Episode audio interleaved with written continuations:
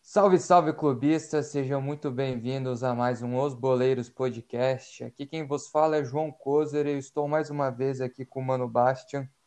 Salve, salve clubistas, salve, salve Kozer.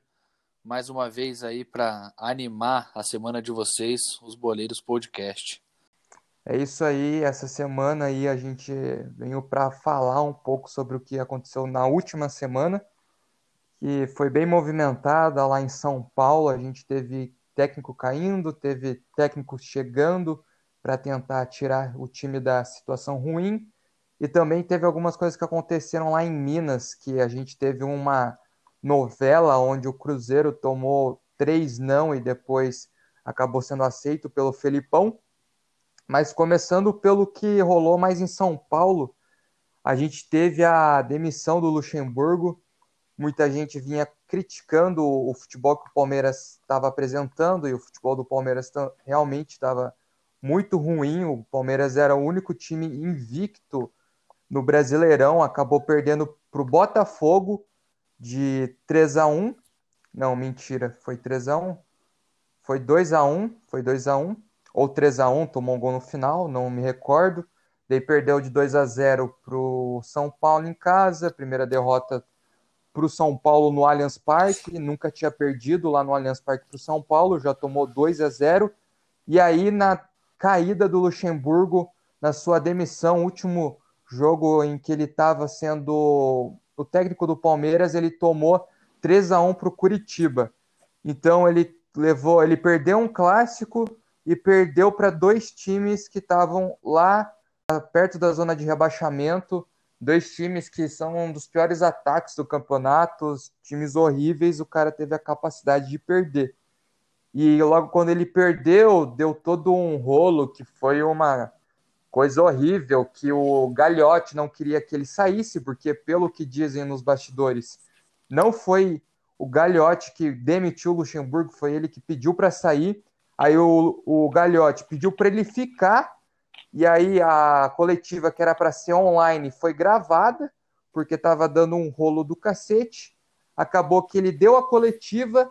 Depois que ele deu a coletiva, quase uma hora da manhã, saiu a notícia que daí o Galhote, enfim, tinha derrubado o Luxemburgo.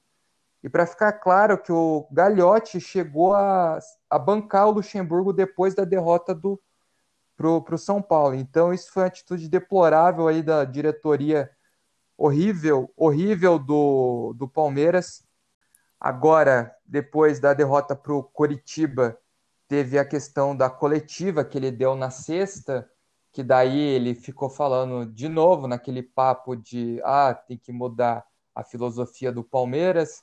O Palmeiras está atrás de um técnico que tem uma filosofia, que vai trazer uma forma de jogo, aquele mesmo papinho de sempre que ele meteu lá no começo do ano e teve gente que acreditou e logo depois ele trouxe Luxemburgo.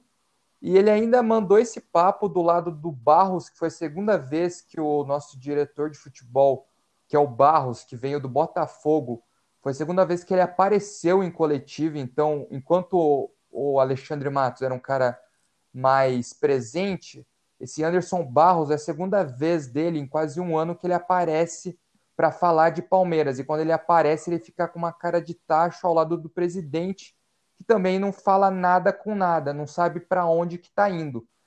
Então, assim, a situação é realmente deplorável. Daí ele chega e fala de mudar filosofia, e logo depois na mídia sai boatos que ele está cogitando Abel Braga e Guto Ferreira.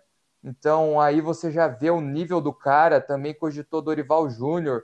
E aí, só depois, por informações que também a gente não tem como confirmar, é tudo coisa da mídia, mas a gente acreditando nisso, se isso for realmente verdade, ele cogitou esses três nomes, daí teve a recusa dentro do Palmeiras, da diretoria e da, dos outros cartolas, e aí foi quando ele se ligou que ele não podia trazer um brasileiro, que qualquer técnico, tirando o Renato Gaúcho e o Rogério Ceni, se viesse para o Palmeiras, ia chegar demitido, e como ele não vai conseguir tirar esses dois nomes dos respectivos clubes dele, então, ele vai ter que optar por um técnico sul-americano. Daí se fala em Renzel, se fala em Ramires, se fala nos irmãos Esqueloto, também se falou em Arce, se falou também em um cara lá do Uruguai que acabou de ser demitido, esqueci o nome.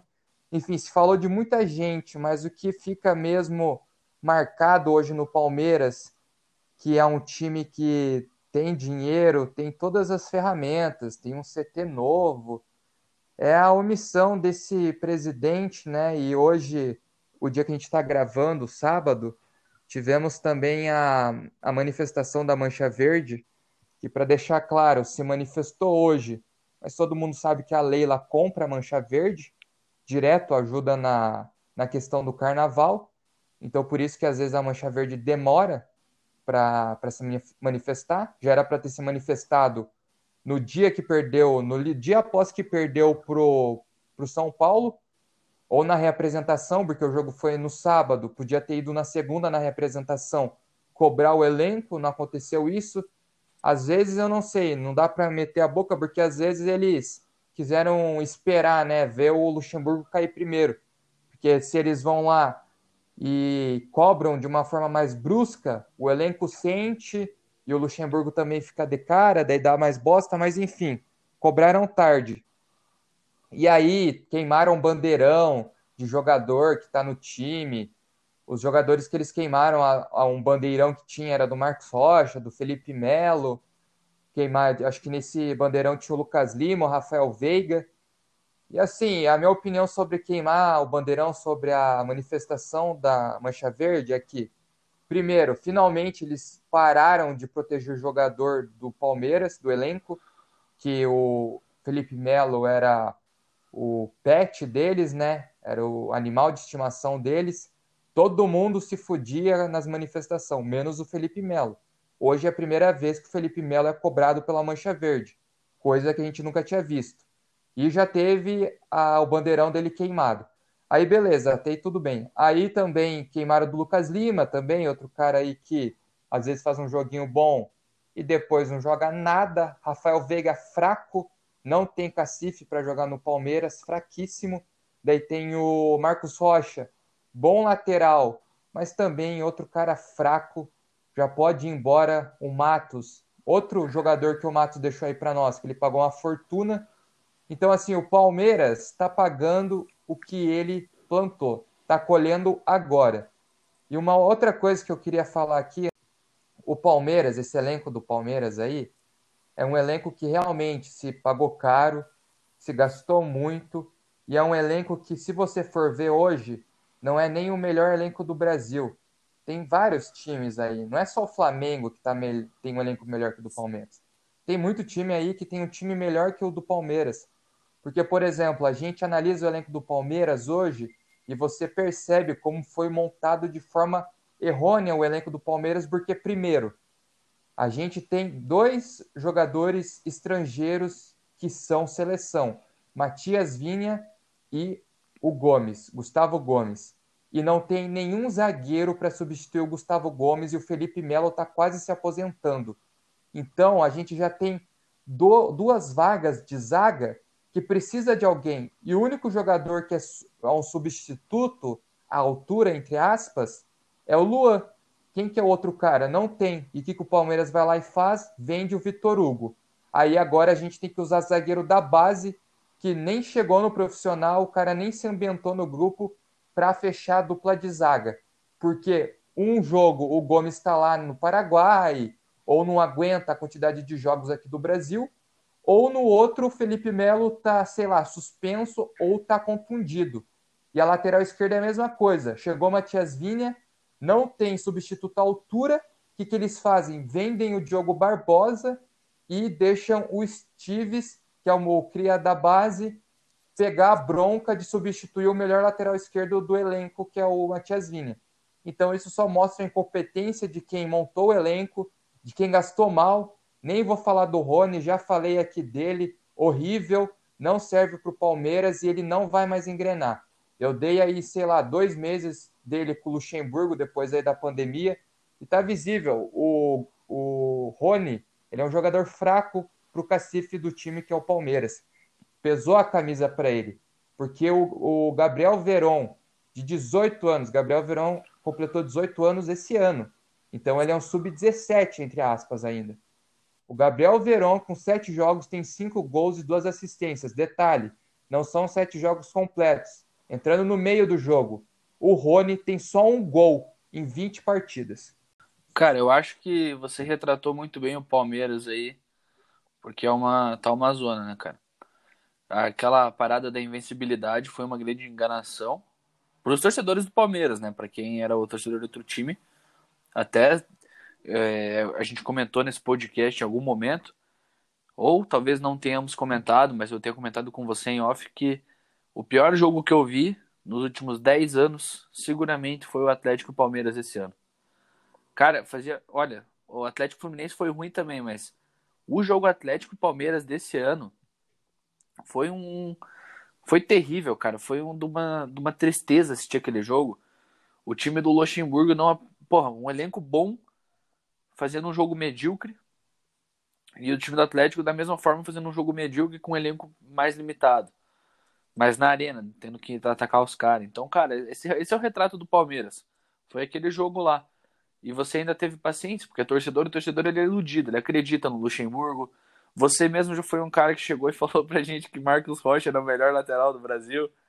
Então, cara, é, é muito fase, né, cara? Treinador, esquema de jogo. É, o Palmeiras esse ano meio que não se encontrou, cara. Talvez ali no. É, fez algum, teve alguns lampejos ali no Campeonato Paulista e tal, mas não foi um. Nem em nenhum momento o Palmeiras chegou e jogou uma bola que fez o próprio torcedor acreditar que, tipo, que tava bom. Porque resultado, beleza, resultado você vai conseguindo, mas uma hora ele vai parar de aparecer, né? Se você não tá fazendo por onde. E o Palmeiras, mesmo que ali, no, acho que agora tá em sétimo, oitavo colocado, o Palmeiras ainda tá, tá, tá caindo, né, cara? Tá, tá indo para baixo. Tem muito pouco ponto. Ele tem 10 pontos a menos que o líder ali.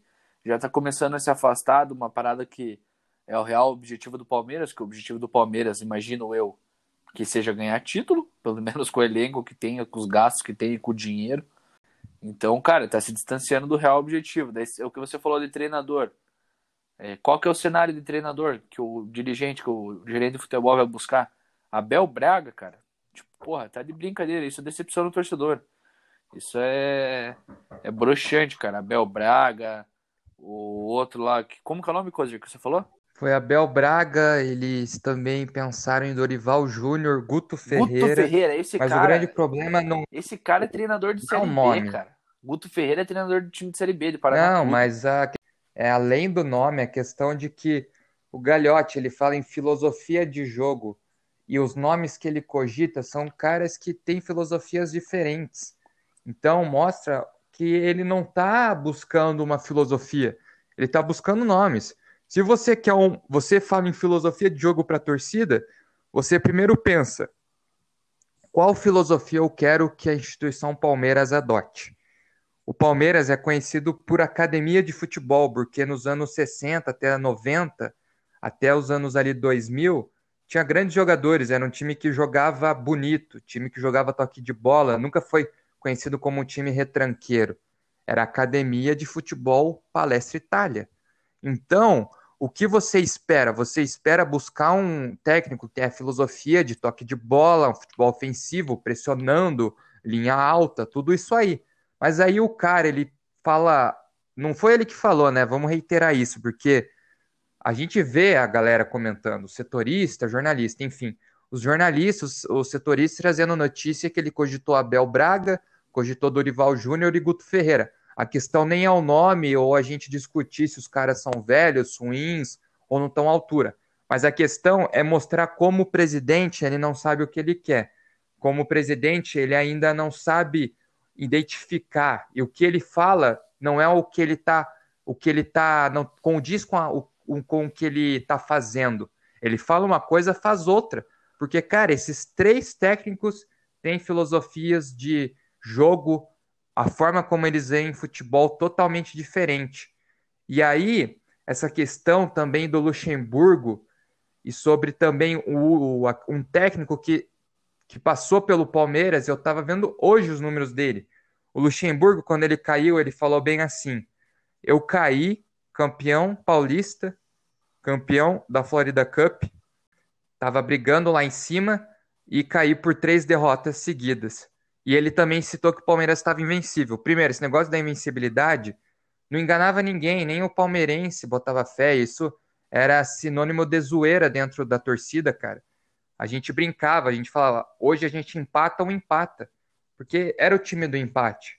Palmeiras tinha mais, tinha mais empates do que derrotas e vitórias. Um time ter mais empates que vitórias é ridículo, cara.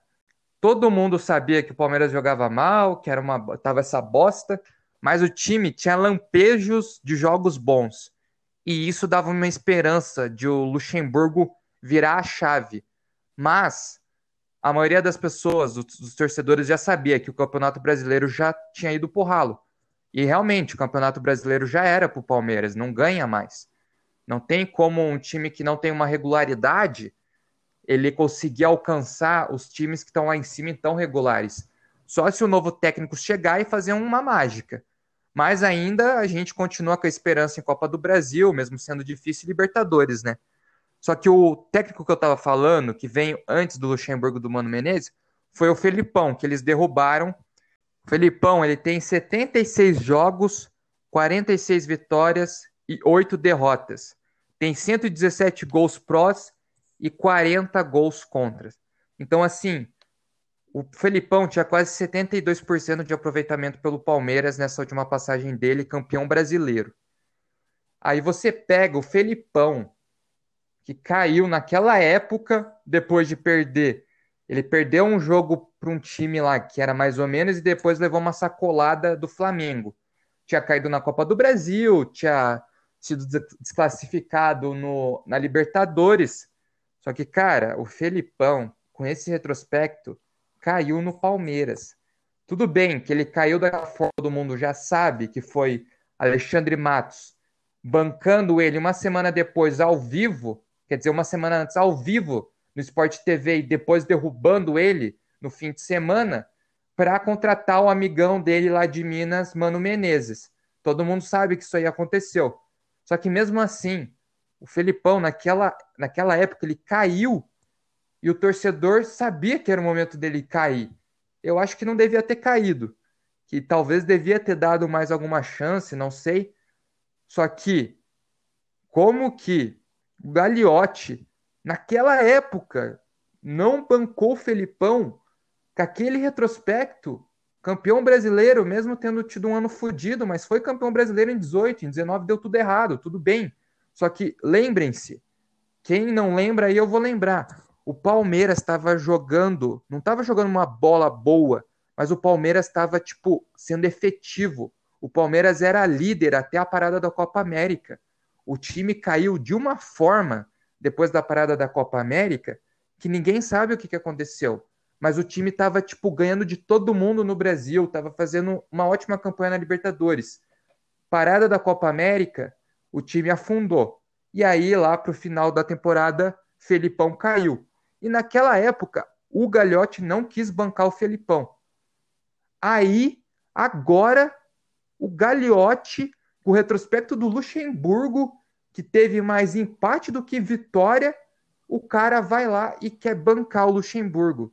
Eu não consigo entender isso, porque eu fico me questionando: cadê os princípios desse presidente? E isso só mostra que ele é omisso, porque antes ele tinha o Alexandre Matos. O Alexandre Matos era quem segurava a bomba. O Alexandre Matos, eu lembro muito bem, ele aparecia bem mais que o Gagliotti. Como eu disse, esse Barros a gente nunca vê. Em contrapartida, o Alexandre Matos aparecia muito mais que o presidente do clube. Só que hoje o Galhote não tem mais a, a barreira que, é, que era o Alexandre Matos. Quem lembra que quem se fudeu nas manifestações, quando tipo tava tendo aquela especulação que o Alexandre Matos ele estava gastando dinheiro do clube e trazendo uns pereba por milhões, e isso era só motivo porque ele estava fazendo contrato com o empresário para ganhar por fora, quem recebeu a bomba foi Alexandre Matos.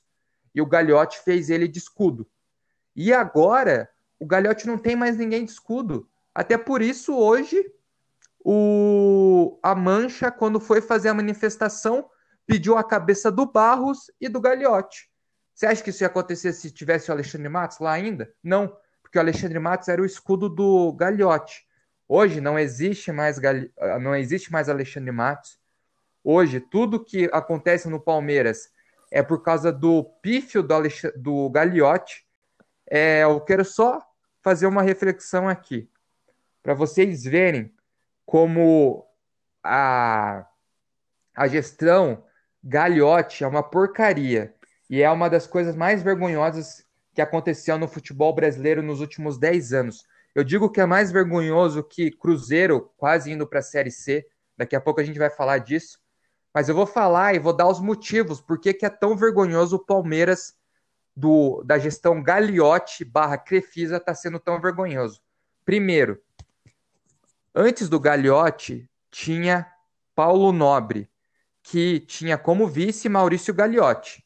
O Paulo Nobre pegou o Palmeiras fudido com uma dívida gigantesca, devendo um monte de coisa, não tinha Allianz Parque ainda, não tinha o CT moderno que hoje nós temos, e foi o Paulo Nobre emprestando dinheiro, que fique claro, né? Muita gente fala que o Paulo Nobre deu dinheiro, na verdade ele emprestou. Ele meio que fez um investimento, ele colocou a grana no Palmeiras o Palmeiras foi lá como instituição e pagou de volta depois. Hoje o Palmeiras não deve nada para o Paulo Nobre. Tudo que ele gastou no Palmeiras voltou para ele. Enfim, o Paulo Nobre pega o Palmeiras, primeiro ano com a Crefisa, com a parceria Crefisa, e o primeiro ano também que foi quando inauguração da, do Allianz Parque, parceria com a W Torres. O Palmeiras quase é rebaixado de novo, quase é tri rebaixado. Salvo pelo Santos, dizem, empate com o Atlético Paranaense na última rodada. Para vocês verem que muita gente fala, não, o Paulo Nobre fez uma boa gestão. Realmente fez. Só que não foi uma gestão perfeita. Primeiro, a gente quase caiu em 2014 gastando um monte. O Palmeiras gastou muito com Alexandre Matos, Paulo Nobre e Crefisa. Não foi com o Gagliotti, que o Gagliotti fez contratações milionárias, uns caras aí perebas, perebas, que pagaram absurdos, nunca mais vistos. Cara, teve jogador que até hoje é emprestado pelo Palmeiras e nunca mais vai jogar com a camisa do Palmeiras porque foi comprado na época do Paulo Nobre. E esse jogador só está esperando o contrato dele acabar para ele vazar do Palmeiras. Quantos jogadores estão rodando a América do Sul sendo emprestados? é ridículo. Foi mais de 60, 70 jogadores. Se vocês têm curiosidade, pesquisem. Contratações do Palmeiras desde a época da Crefisa. Começou em 2014. Cara, são várias, várias e várias contratações. Tudo bem, tem essa ressalva. Tem a outra ressalva também que, o, que o Paulo Nobre, ainda linkando com essa, essa questão de negociação, que ele comprou vários caras ruins acertou em alguns, mas também ele era um cara que não sabia negociar direito. A gente tomou calote do Grêmio. O Grêmio prometeu cinco jogadores, um deles o Marcelo Morena pelo Barcos, que na época que a gente caiu, o Barcos não queria disputar a Série B e, e tinha a proposta do Grêmio. Aí o Grêmio pediu o Barcos e ofereceu cinco jogadores mais o Marcelo Moreno. A gente recebeu quatro jogadores que não eram combinado e nunca chegou o Marcelo Moreno. E até hoje a gente está esperando o Grêmio falar alguma coisa sobre essa palhaçada que foi. E isso foi gestão Paulo Nobre. Dito isso, aí vem os pontos positivos gestão Paulo Nobre. Teve a parceria da Crefisa, que só foi gerar frutos em 2015, que o grande marco da parceria foi a vinda do Dudu, comprado do Dinamo de Kiev, quando ele foi emprestado pelo Grêmio o Corinthians estava tentando contratar, a gente atravessou Corinthians e São Paulo e trouxe ele. E aí também teve a questão da W Torres, que daí teve o Allianz, e daí teve o CT. Mas aí entra a grande questão, que a gente vai falar do Gagliotti, por que, que é tão pífia a gestão dele e por que, que é tão vergonhosa. Minha gente, o Gagliotti, ele assumiu o Palmeiras final de 2016 estava encaminhado a eleição dele, porque ele era o vice do Paulo Nobre.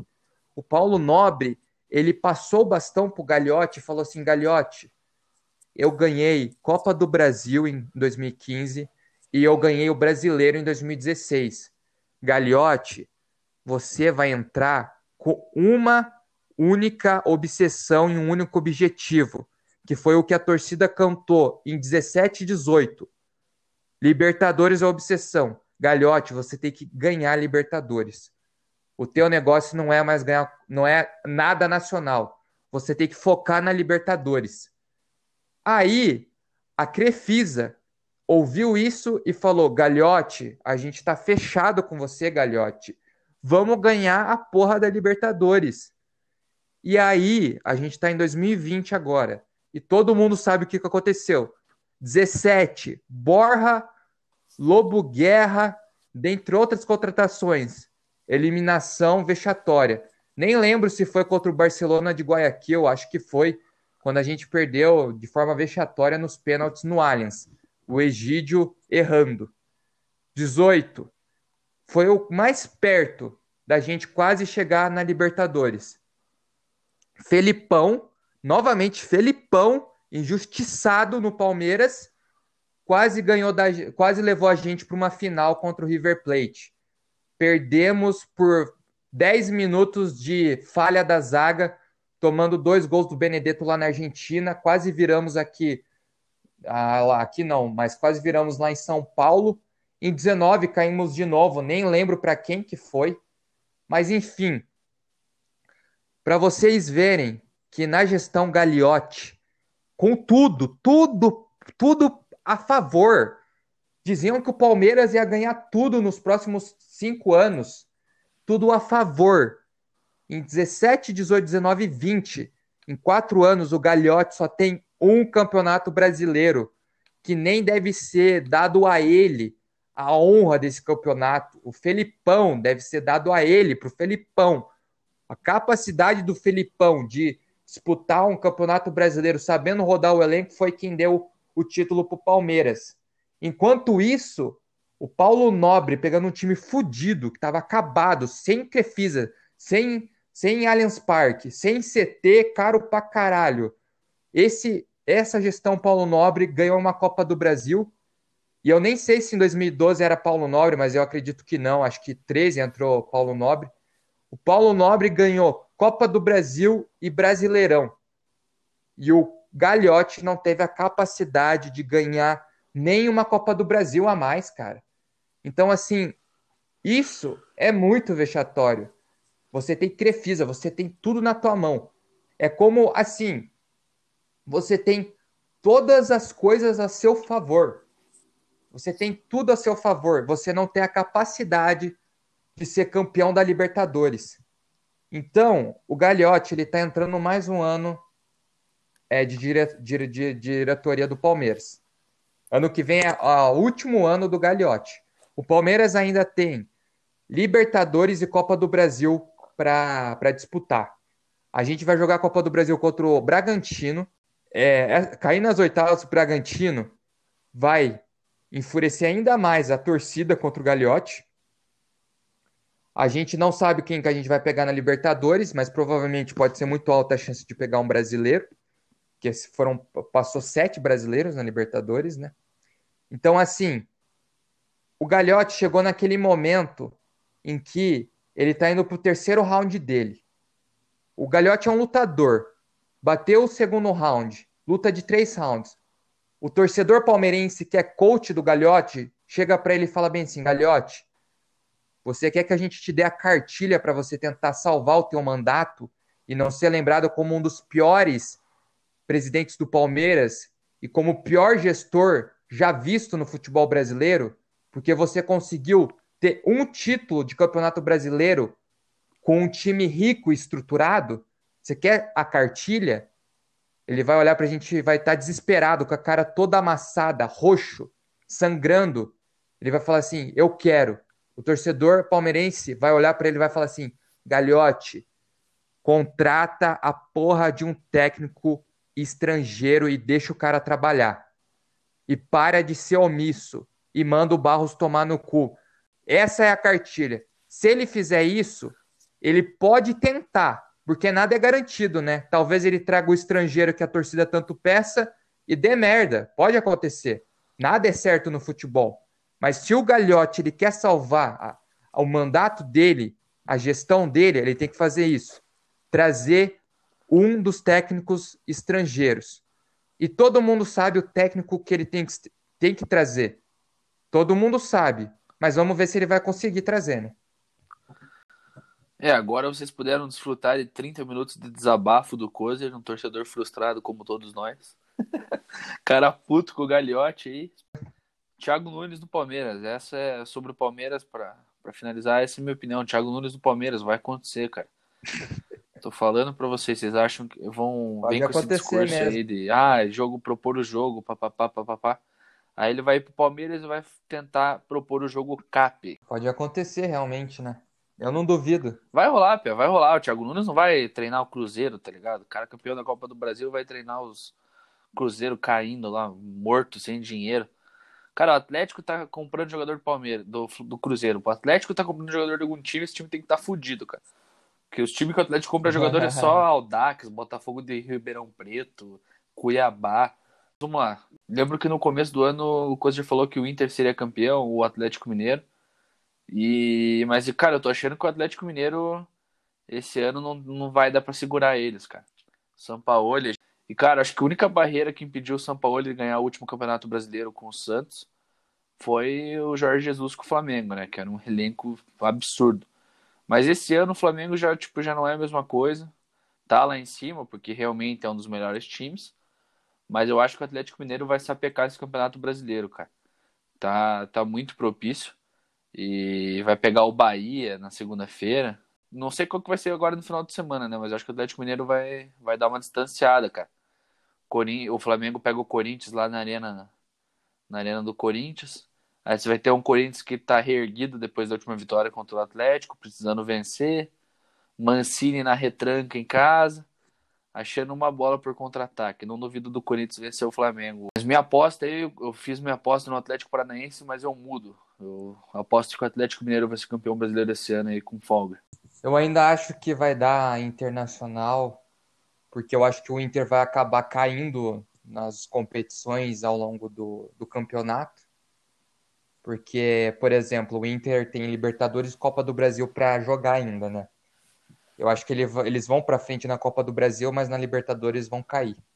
Aí quando cai numa competição, o torcedor fica puto e tal, mas se o time está competindo, por exemplo, no Campeonato Brasileiro, é um alívio, porque daí o elenco não precisa rodar tanto. Dito isso, eu vejo que o Internacional ele derrapou com alguns times de final de tabela, como foi o Goiás, Teve outro time lá que eu esqueci que eles empataram, perderam. Que eu acho que teve jogador expulso e tal. Mas enfim, eu acho assim, sendo sincero, que o Internacional vai levar, porque eu vejo que o Galo. Isso é uma coisa que o São Paulo tinha com o Santos, né? O Santos tinha jogos que atropelava e em outros jogos você até se assustava que os caras tomavam goleada, assim. Você olhava e falava, meu Deus, como que teve esse placar, né? Um time que tá jogando bem, de repente toma 2 a 0 3 a 0 é, Era estranho. E eu vejo que tem uns resultados do, do Galo que é a mesma, a mesma coisa. Não sei porquê, eu não acompanho o futebol do Galo, não tô acompanhando como que o Galo tá jogando e tal. Não, é, não é do eixo, né? No eixo, é, quem não é do eixo, a gente não dá muita moral. Brincadeira, mas enfim. Mas ainda continuo com o Internacional, cara. Eu acho que o Inter vai pesar a camisa. Dizem que o Inter ele é galo paraguaio, galo paraguaio, cavalo paraguaio. cavalo paraguaio. Mas eu acho que no final vai, vai meio que pesar, entendeu? Não tô querendo apequenar o Galo e tal. Só que eu olho pro elenco do Galo, eu não, eu não sei que forma, os argumentos certos, mas é um sentimento assim, eu tenho é, é, eu tenho eu penso assim, quem ganhará o Campeonato Brasileiro?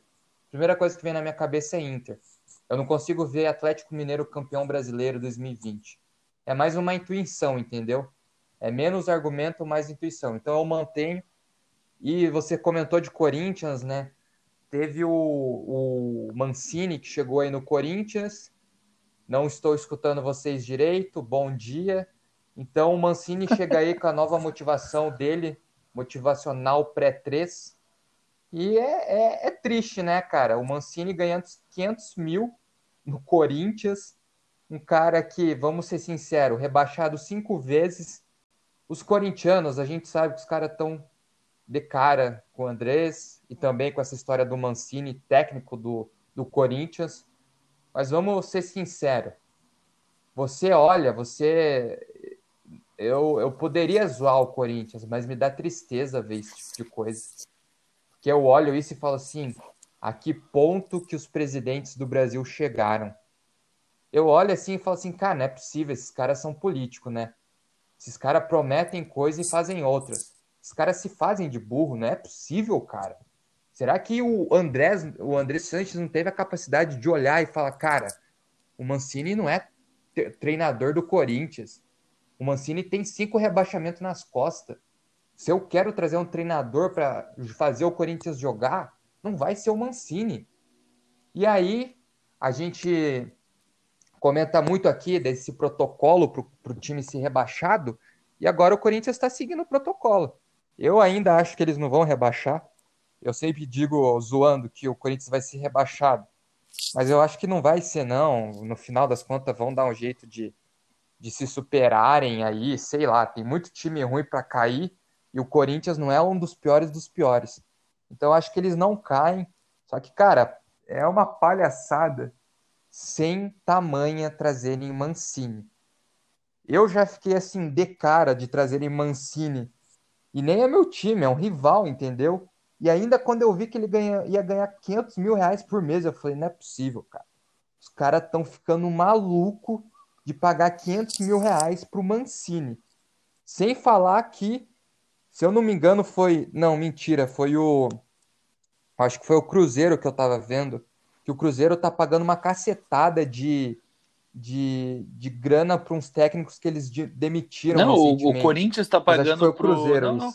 É o Corinthians mesmo, está pagando o seguinte: o Thiago Nunes, quando ele saiu do Atlético, o Atlético não queria pagar pra, na renovação de contrato dele não foi para frente porque o Atlético não queria estabelecer uma multa contratual. Ou seja, se fosse rescindir, pagava os 30 dias e tchau, tá ligado? Contrato normal de trabalho. Ele tinha contrato de trabalho, ele fez um contrato, só que nesse contrato não quiseram botar a cláusula de rescisão. Aí o Corinthians ofereceu a cláusula de rescisão, e logicamente o dobro do valor, e fazendo com que a cláusula fosse bem maior. E daí o que acontece, cara? Eu fiz um contrato de dois anos com o Thiago Nunes, já tinha um contrato de dois anos com o Carilli, e o Corinthians está pagando até agora o Carilli e o Thiago Nunes. E vai pagar o Thiago Nunes por um, mais um ano, não sei quanto, e o Carilli acho que mais um ano também. Então, cara, agora com o Mancini eles não fizeram a, a cláusula de rescisão. Beleza, fizeram um salário astronômico, mas para os padrões deles, da má administração que existe lá, tá tudo certo, sabe? Mas é isso mesmo, cara. O Corinthians, cara, 500 mil pro Mancini, Cara, 500 mil pro Mancini, meu amigo, me paga 50, eu vou lá e faço um trabalho 10 vezes melhor. O Mancini, ele é ultrapassado, cara. Eu vou reiterar aqui um, uma frase do Mancini no Atlético Paranaense em 2013. É, semifinal da Copa do Brasil contra o Grêmio, túnel, vestiário. Ele olha para os jogadores e fala assim: Pessoal, segura, hora que vocês roubarem a bola, é, taca no corredor pro Cirino correr e deixa, deixa o Cirino correr. Cara, que treinador. Cara, ficou, sabe, não tem palavras. É um treinador totalmente ultrapassado. Se me pedir o último título do Mancini, ninguém vai saber dizer. Ele é um cara que ele é, tá aí sempre para ser rebaixado. Eu espero que o Corinthians seja rebaixado, sinceramente. Eu não gosto do Corinthians. Mas, como o Coisa disse, tem muito, muita gente ruim, cara. Goiás, o Bragantino vai cair, pode notar. É, Vasco da Gama tá enganando, Ceará, tem o Botafogo, tem o próprio Coritiba. Às vezes até o meu Atlético, cara, mas eu acho muito improvável, tá ligado? Porque não é tão ruim assim também. É, mas tem muita gente para cair, cara. É isso que salva, cara. É isso que salva o Corinthians, é isso que salva o Botafogo, é isso que salva o Atlético, é isso que salva o Fortaleza, que são os times ajeitadinhos ali, que conseguem ganhar um ou outro jogo importante lá no final da conta do recado para não, não ficar dependendo de vencer a última rodada, sabe? Atinge os 45 pontos e já era, o objetivo cumprido.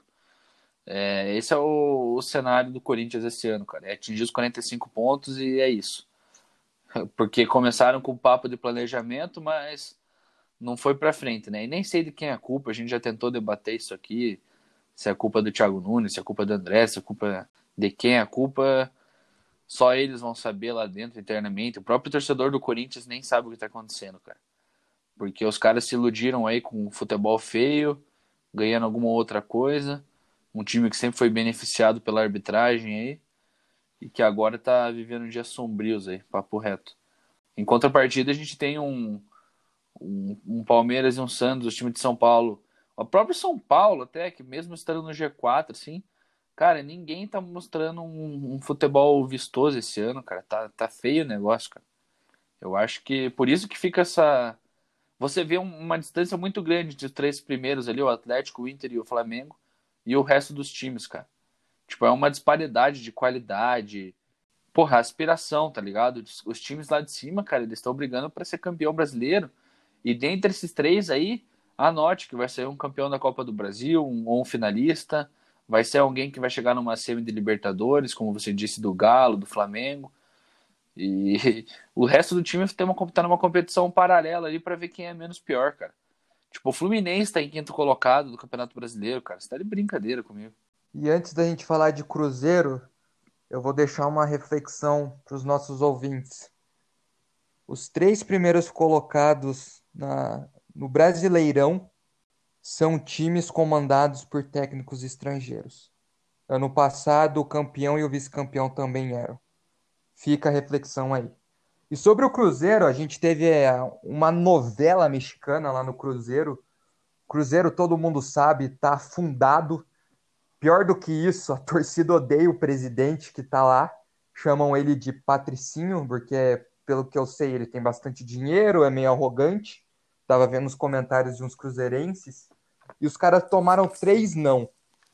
Primeiro, tomaram um não do treinador atual da Chapecoense.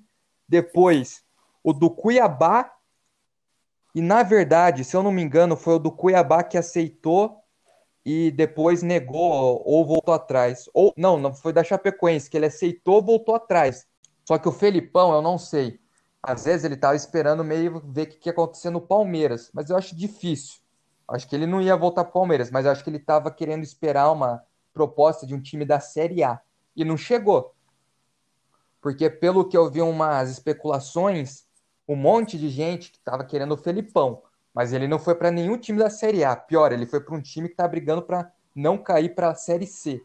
E daí ele mudou de ideia e aceitou entrar nesse perrengue que hoje é o Cruzeiro. E até engraçada a foto de anúncio dele com a camisa do Cruzeiro lá, ele com sem o bigode, mó estranho, tá ligado? E aí, cara, fica a minha, a minha afirmação desse podcast.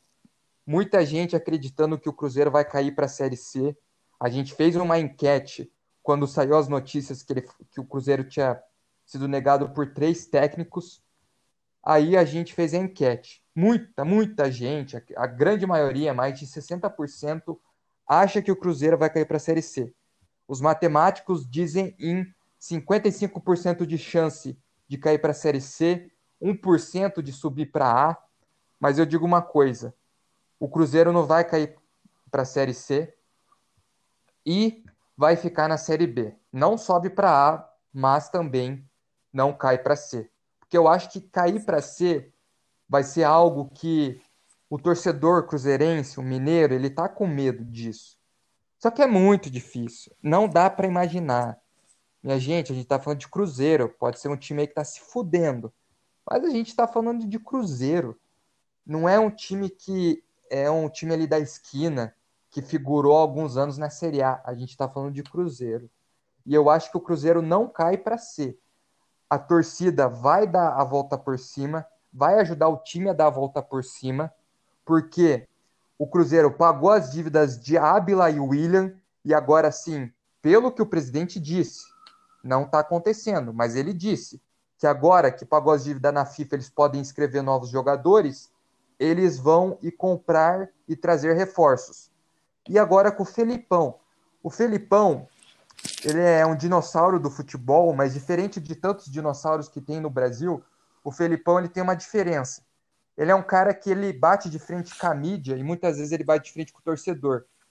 Teve a época do, do no Palmeiras, 2012, 2012, o torcedor amendoim, que era o cara que sempre reclamava, cornetava, ele batia de frente com esses caras. E o Felipão ele sabe muito bem blindar elenco e muito bem blindar clube. Então, o Felipão ele vai abraçar essa bomba e eu acredito, pelo que ele já fez no Palmeiras e pelo que ele já fez em algumas outras situações, eu acredito que ele vai segurar essa bomba. Só que tem a, o grande quê da questão. Ele vai ter o respaldo para ficar até o final do campeonato? Porque daí entra outra questão. O Felipão segura a bomba. Mas até quanto tempo o cara que quer que o Felipão desarme a bomba aguenta ver ele segurando a bomba para ele desarmar. Porque eu lembro que o Felipão ele foi campeão em 2012 na Copa do Brasil, vazou. E aí, com o Gilson Klein, a gente acabou sendo rebaixado, infelizmente. Então, será que o presidente do Cruzeiro vai aguentar o Felipão no meio da tabela lá pelo final do campeonato? Eu não sei. Aí fica a grande questão, né? Porque se aguentar, o Felipão vai salvar o Cruzeiro. Mas se não aguentar, meu amigo, pode esperar Cruzeiro realmente brigando para cair para C. É, coisa, eu não sei se o Cruzeiro vai porra, cair, é foda de ser isso, né? Mas eu sinceramente não duvido de nada, cara. Não duvido de nada, é muito precoce ainda, não tá nem na metade do campeonato. Acho que questão de, ah, os matemáticos não sei o quê. Ah, os matemáticos, cara, erram sempre, né? Sempre dá cagada isso aí. E subir para alto também acho muito difícil, cara. O Cruzeiro perdeu muita peça, tá com umas pratas da casa ali muito limitada. Felipão é um cara que, porra, é, eu posso te pedir, você pode até me responder melhor, mas o Felipão ele realmente tem hoje, hoje, hoje, atualmente. Não tô falando do Felipão de 2002 ou de 2012 lá que ganhou a Copa do Brasil com aquele time do Palmeiras, mas hoje o Felipão tem algum diferencial, cara, para treinar. Por exemplo, eu não. O Atlético tá com interino, treinador interino. Eu não tenho nenhuma aspiração de ter o Felipão treinando o Atlético Paranaense, por exemplo. Eu não sei se você teria no Palmeiras. Não, mas ele já passou a fase dele, né? Passou, exato. Foi campeão então, brasileiro? Tá, já, exatamente, já passou a fase do cara. Então, porra, vamos ficar. Ah, mas daí o Cruzeiro é outra história, Série B, beleza, o cara pode. Eles são um treinador de alto nível para Série Não, passou a fase dele no Palmeiras. No Palmeiras passou a fase dele, em outro time não sei dizer. Talvez em outro time ele consiga reerguer um time. Não dá para duvidar do Felipão. Todo mundo duvidou dele, foi aí, ganhou um campeonato brasileiro. Enfim, não dá para duvidar do cara. O, o, o Felipão, diferente do Luxemburgo, Luxemburgo tem muita história, né? Vencedor e tal. Eu acho que os dois, assim, são vistos como ultrapassados e tal, essa coisa. Mas o Felipão, assim, cara, sendo bem sincero, é o único cara que eu não duvido aí. Esse cara aí é, é um cara que eu não duvido. Tá velho, deve ter quase 72. Mas assim, eu não, não sou de duvidar. Tem como duvidar de um cara que eu vi fazendo tanto? Então, quando diziam que ele estava ultrapassado, não tinha elenco, foi lá, ganhou. Então, assim, os atos dele dizem por si só. Mas é claro, hoje no mercado brasileiro ele não é um dos mais cogitados. Mas ainda assim é um grande técnico aí. Não vou dizer que é o melhor, porque realmente não é o melhor. Mas assim, um dia dadas as proporções, ele entra no time, encaixa o time e ganha alguma coisa. Esse é o Felipão. E daí todo mundo fica meio, caralho, o Felipão ganhou mais uma.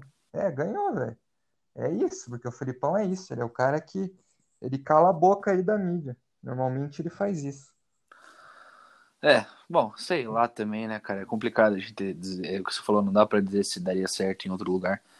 Só sei que, cara, te falo que eu acredito muito no, no negócio que você falou do treinador estrangeiro. Tô aqui esperando o Atlético anunciar BK7 há muito tempo, faz, faz, já fazem 10 meses que eu tô esperando isso, nós estamos em outubro.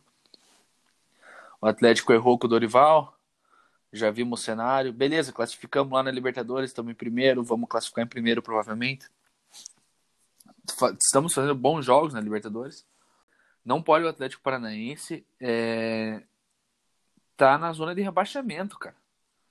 Não pode. Um time que foi campeão ano passado, retrasado, que tá há anos numa puta crescente. Eu nem lembrava qual era a sensação de estar na zona de rebaixamento.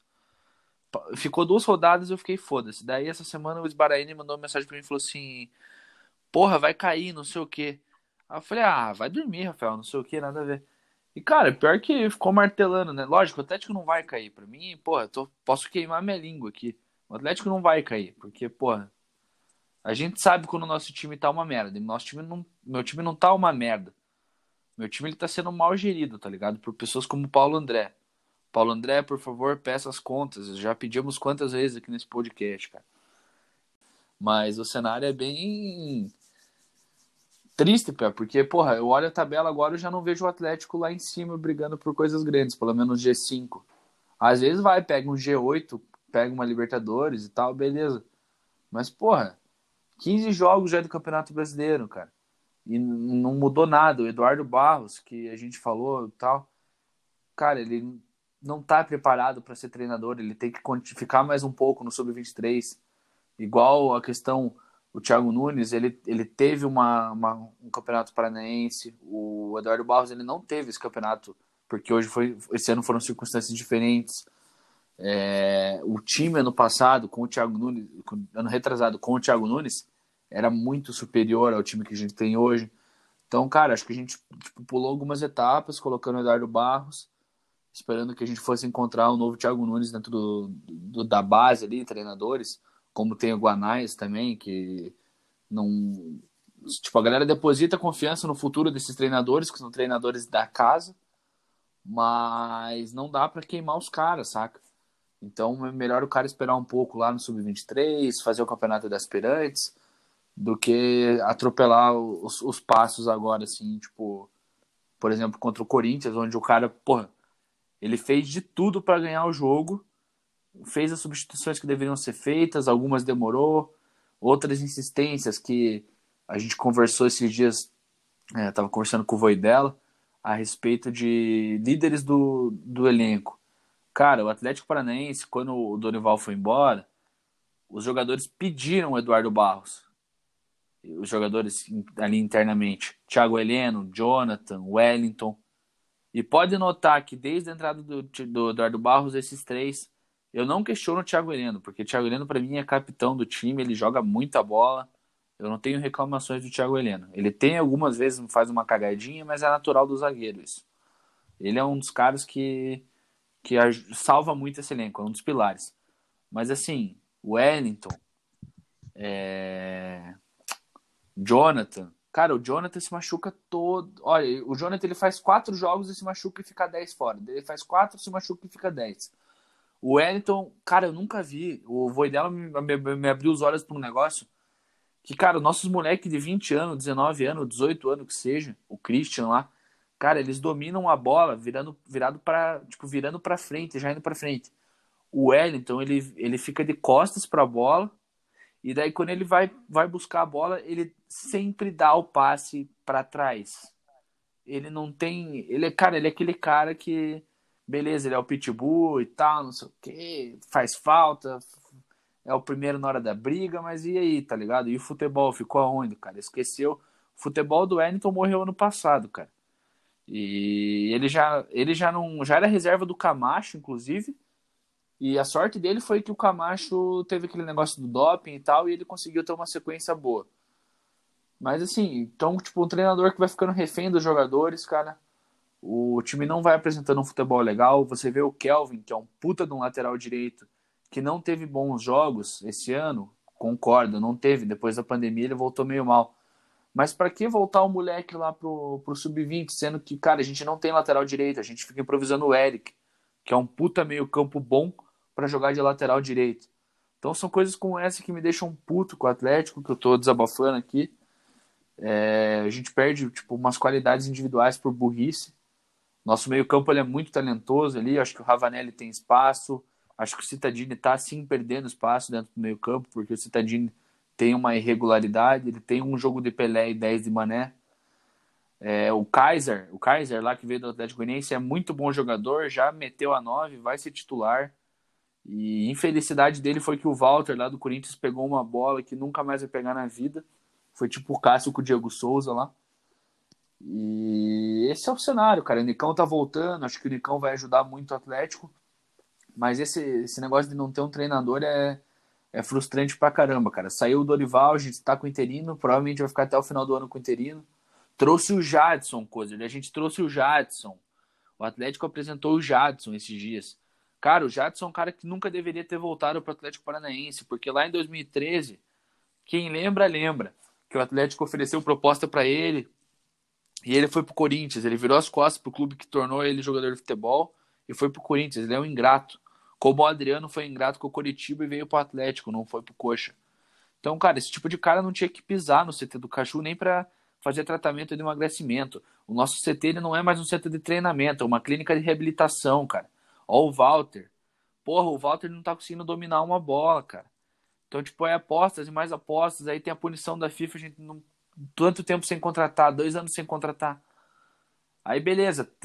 Qual que é a coisa positiva que aconteceu essa semana? Pô, Paulo Autuori voltou. Para quem não torce pro Atlético, olha isso e fala, nossa, olha os caras, tipo, feliz com o Paulo Autuori. Mas só a gente sabe o quão o Paulo Autuori foi importante pro Atlético em 2016, lá na primeira vinda dele como treinador, depois como head coach, um papel fundamental, essa, essa vanguarda do Atlético nessas questões. Mas, cara, não adianta só trazer o Autori e ficar trazendo refúgio, trazer Jadson, trazer Walter. É, não, nós não temos um lateral direito, pessoal. Isso é um absurdo, a gente não tem um lateral direito. Aí o Kelvin não pode jogar. Aí nós temos o Abner, Abner Vinícius, que pagaram 10 milhões. E o moleque é pior que o Márcio Azevedo. Ele dá 30 cruzamentos para acertar um. E pagaram 10 milhões, foi a maior contratação do, do Atlético, foi esse PA. Beleza, ele é novo, não podemos queimar o cara, mas, porra, sei lá, empresta ele pro Guarani, dá um tempo pro cara, entendeu? Porque assim não vai dar certo, cara. Essa é a minha frustração. Esse ano com o Atlético, pô, beleza, classificando na Libertadores, mas não sei nem se a gente vai passar. Eu acho que a gente vai passar do Flamengo na, na Copa do Brasil, porque o Flamengo é freguesia. O Flamengo pipoca pro treino pro Atlético. Essa é a real. Então acho que por isso a gente passa por eles na Copa do Brasil. Mas eu não vejo o Atlético, porra, numa semifinal de Copa do Brasil, quem, quem dirá passar de umas oitavas de Libertadores, dependendo do adversário, né? Esse é meu ponto de vista sobre o meu clube, minha cornetada de hoje aí. Então é isso, rapaziada. Chegamos ao fim de mais um episódio. Episódio dando um giro aí na rodada. Não falamos de todos os times, a gente preferiu falar dos times onde tem mais visibilidade de, durante a semana. Falamos aí do Corinthians, que teve Mancini, Cruzeiro, que teve a vinda do Felipão, Atlético Paranaense, a chegada do Altuori, e também o Palmeiras, que teve a caída, a derrocada do Luxemburgo. Espero que vocês tenham gostado desse episódio. Queria agradecer a todo mundo que está nos ouvindo. Teve o último episódio do Porquê Torce Meu Amigo, que saiu no sábado com a galera do Santos. A gente esteve com o Gustavo e com o Guilherme. O Guilherme diretamente lá do Santos Depressivo. Ficou uma resenha muito fera, muito da hora. Falamos bastante sobre Santos. Dá uma conferida lá se você ainda não conferiu. Queria também convidá-los a nos seguirem no Spotify, lembrando que agora a gente também está no Deezer, e também seguir nós lá no Instagram, arroba os Boleiros Podcast direto, a gente está colocando interações lá e de vez em quando a gente coloca posts interativos de alguma coisa que a gente falou em algum episódio. Teve o último que foi do Neymar contra o Ronaldo Fenômeno. E é isso. Queria agradecer a todo mundo. Tenha uma ótima semana, um ótimo, um ótimo sábado, um ótimo domingo, uma ótima segunda. Não sei quando vocês estão, estão ouvindo, mas aquela ótima semana e aquele abraço. Falou!